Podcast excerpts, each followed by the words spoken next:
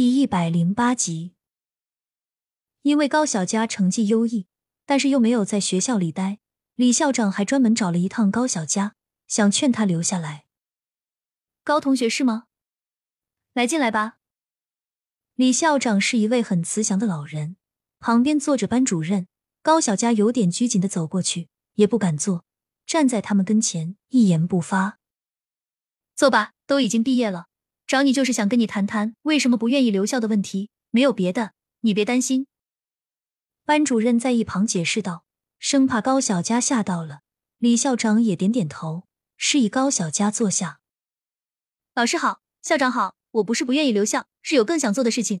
虽然办画展是我的梦想，但是人总是要贴近现实生活的。我想种地，想做一名农民，踏踏实实的亲近大自然，做美食的挖掘者。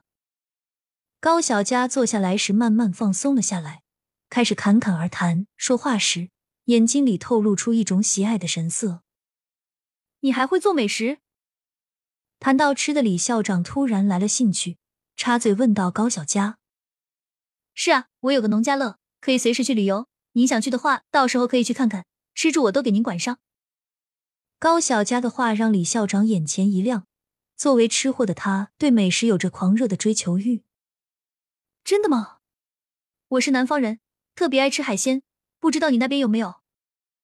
高小佳有点为难的摇摇头，但看到李校长失望的眼神后，还是缓缓开了口，补救道：“只有一些普通的鱼，或者是小龙虾和田螺，您看可以吗？”李校长赶紧点点头，只要能是水里的都可以，他都爱吃。那我明天了给您拿过来点。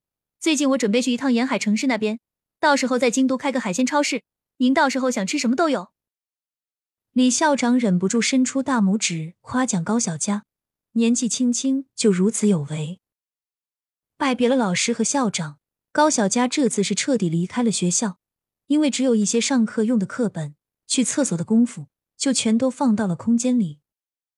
站在学校门口，久久伫立，看着这个待了几年的校园，高小佳内心十分感慨，收起情绪就往家走去。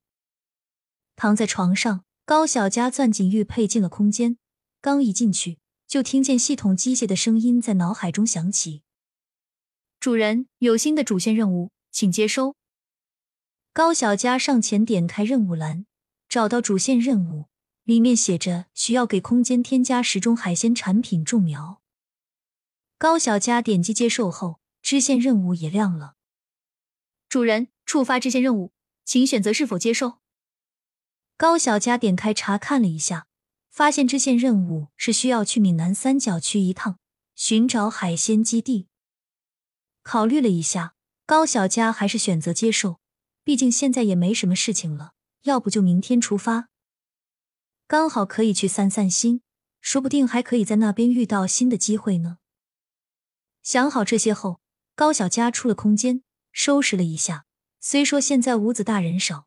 但最近做客的人却不停，他一个人也不算孤单。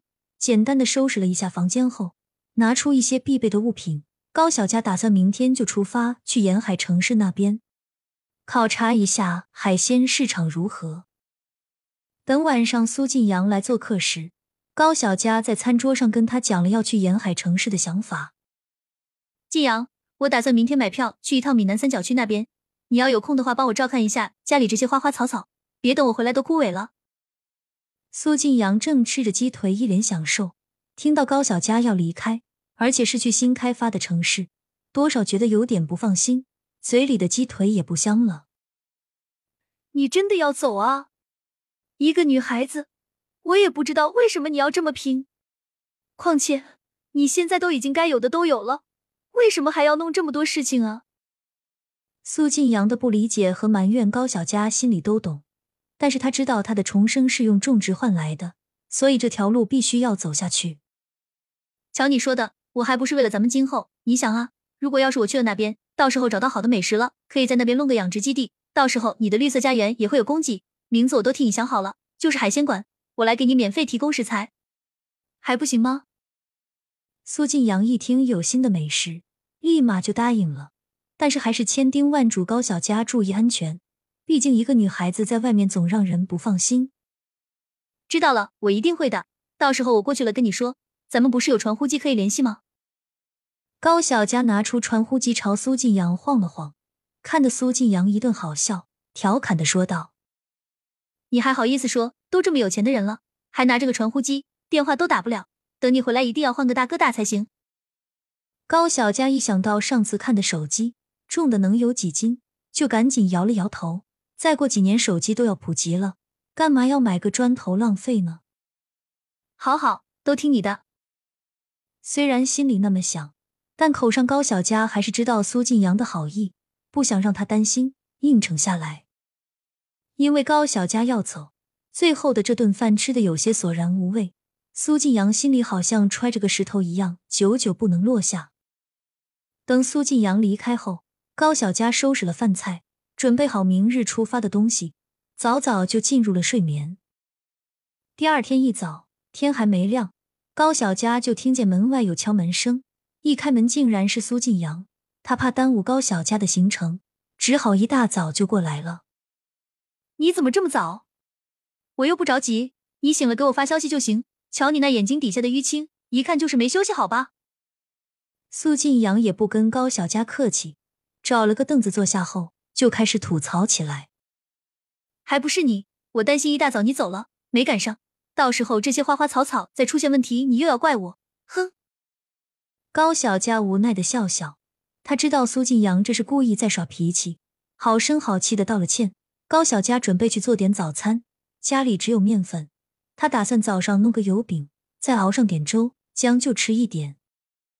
好，好，好，我的大少爷，你先坐着，我去给你弄点早餐吃。高小佳刚一起身，就被苏晋阳制止了。我去吧，让你尝尝我手艺。高小佳一脸吃惊，看得苏晋阳瞬间红了脸，扯着脖子问道：“咋了？不信啊？我可是在我们家天天下厨的，况且爱吃的人基本都会做。”后面这句话高小佳倒是信，基本吃货每个的本质就是享受美食，自己做也是一种享受。苏晋阳看高小佳信了，大步的走到厨房，一会儿功夫就做了些油饼出来。因为时间不够的缘故，所以基本都是烫面，现吃刚刚好，再配上一碗汤，消散了早上的寒气。没看出来手艺不错啊！这房子就暂时交给你了，有事的话给我记得发消息。苏晋阳闷闷的点点头，两人沉默的吃完早饭。高小佳把钥匙交给苏晋阳后。就背上背包出发了。